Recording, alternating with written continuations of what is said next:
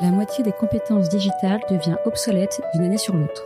Il vaut mieux investir sur les compétences que de subir l'incompétence. Je suis Guillaume, cofondateur et directeur pédagogique d'Untrain, agence de formation sur mesure pour les métiers du digital et de la tech. Avec l'Avant-Garde, on vous propose de rencontrer nos traîneurs, ceux qui font le succès de nos formations, ceux qui ont un temps d'avance. Ils sont spécialistes marketing, data, acquisition, produits et ils viennent vous confier en 5 minutes les clés de leur efficacité. Ce sera court, concret et ce sera utile demain.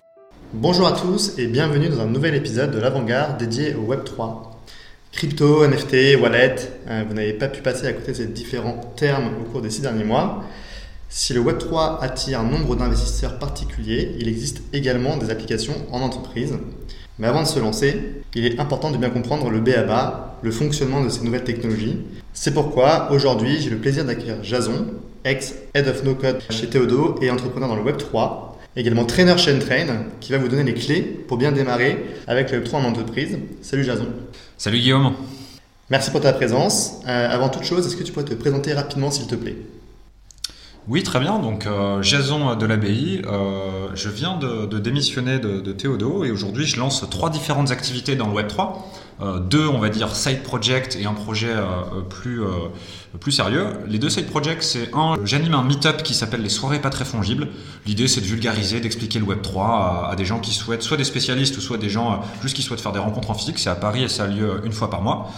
Euh, le deuxième, c'est le Candy Shop. Le Candy Shop, c'est juste un petit laboratoire d'innovation. C'est euh, en gros pour monter en compétence dans le Web 3, il faut aussi faire soi-même. Donc là, c'est une, petite usine à side project sur lequel on lance des projets NFT avec des amis, mais sans pression, juste pour se former. Et enfin, mon projet principal, c'est une structure d'accompagnement pour des fondateurs d'entreprises Web 3. Donc c'est euh, entre un, accélérateur et un startup studio et un fonds d'investissement. Voilà, c'est un petit mélange des trois pour créer une communauté de fondateurs Web 3. Merci beaucoup Jason pour ta présentation. Alors, quels sont les principaux points à connaître pour se lancer dans le Web 3 Et ensuite, comment cela peut-il s'appliquer en entreprise alors pour se lancer dans le Web 3, je pense qu'il faut déjà comprendre une première chose, c'est que à l'origine, donc en deux, à l'origine, il faut comprendre Bitcoin. Bitcoin, c'est euh, déjà une volonté politique de faire de la décentralisation. Euh, Bitcoin, c'est euh, donc la première technologie euh, blockchain à avoir été euh, implémentée. Et c'est à la fois un système de paiement et un système monétaire. Bitcoin, ça a déjà rassemblé ces deux choses-là. C'était la première des blockchains. À la suite de quoi, il y a d'autres blockchains qui sont lancés comme Ethereum. Euh, Ethereum, c'est une blockchain sur laquelle on va pouvoir stocker plus d'informations que juste des transactions financières. Sur Bitcoin, on peut juste stocker des, transactions. Euh, je t'envoie 3 Bitcoins, tu m'en envoies 3. Sur Ethereum, on peut stocker carrément du code. Et aujourd'hui, le Web 3, euh, c'est l'ensemble euh, des applications qui sont construites sur la blockchain Ethereum. Et donc, plutôt que d'avoir du code stocké sur des serveurs centralisés, c'est du code stocké sur la blockchain Ethereum.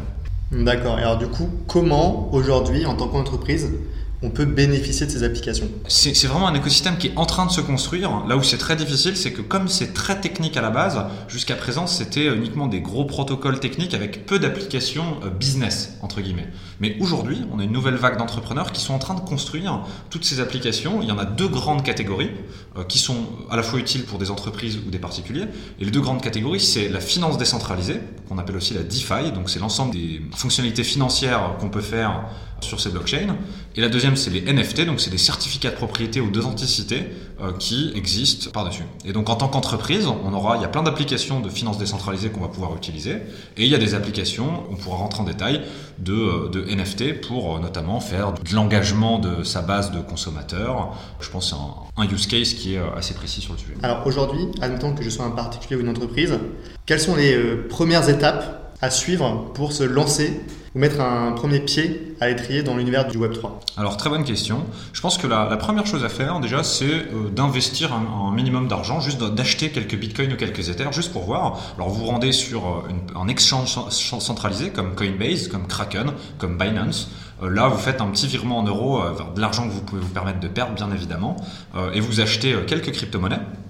Une fois qu'on les a donc sur notre compte Binance, je vais prendre cet exemple, ou Coinbase, on va se les envoyer sur ce qu'on appelle un wallet.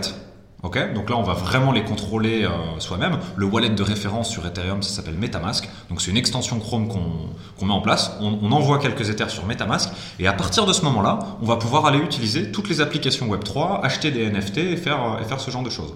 Et je pense qu'en mettant la main à la pâte comme ça, en faisant ces petites actions-là et en achetant un premier NFT sur OpenSea par exemple, on arrivera déjà à comprendre la structure de base de tout cet univers. Et alors justement, euh, admettons que tu as une entreprise est-ce qu'il y a aujourd'hui des entreprises qui ont acheté avec leurs fonds propres des euh, crypto-monnaies ou euh, des NFT ou c'est encore un peu trop récent pour prendre autant de risques? Alors, la majorité des entreprises le font pas, évidemment, mais aujourd'hui, ça peut être un placement de trésorerie pour des entreprises euh, qui sont un peu plus avant-gardistes. Notamment, euh, Elon Musk avait défrayé la chronique avec Tesla en expliquant qu'il avait investi une partie de la trésorerie en Bitcoin. Euh, il avait aussi acheté du Dogecoin, évidemment. Ensuite, il y a des PME ou des boîtes plus classiques en France, moi que je connais, qui ont investi une partie très limitée de leur trésorerie, 1 ou 2%, dans des crypto-monnaies. En tout cas, c'est quelque chose qui est complètement possible. Donc aujourd'hui, elles le font plus par intérêt financier que par véritable euh, utilisation de, la blockchain, on est d'accord? Absolument, c'est vraiment un intérêt financier et je dirais même c'est vraiment un investissement culturel et dans la montée en compétences pour comprendre un petit peu ce que c'est. Ok. Euh, est-ce que tu aurais un dernier conseil, un mot de la fin, des ressources à nous conseiller pour ceux qui souhaiteraient suivre un petit peu plus ce sujet? Alors, c'est vraiment un sujet, je suis conscient que c'est assez difficile de rentrer dans beaucoup de concepts très nouveaux et je pense qu'il faut le découvrir un petit peu dans le bon ordre. Donc, moi, ce que j'ai fait, c'est que j'ai une liste de lectures que j'ai open sourcée dans laquelle j'ai rassemblé l'ensemble des meilleures ressources avec un ordre chronologique dans, lesquels les lire pour euh, y voir plus clair. Je la maintiens constamment à jour pour. Euh, pour les gens qui souhaiteraient aussi se former. Donc voilà, je, la recommande, cette liste de lecture. Et à côté de ça, moi, je vais aussi encore continuer à parler pour ma paroisse, mais j'ai fait une vidéo, une conférence d'onboarding de 45 minutes euh, qui retrace toute l'histoire du web de 91 à aujourd'hui pour vraiment comprendre la blockchain dans tout ce contexte un peu plus large. Merci beaucoup Jason, donc on mettra le lien euh, de ces différents documents en ressources du podcast. Et je te dis donc à très vite pour un prochain podcast. Merci à toi, bonne journée.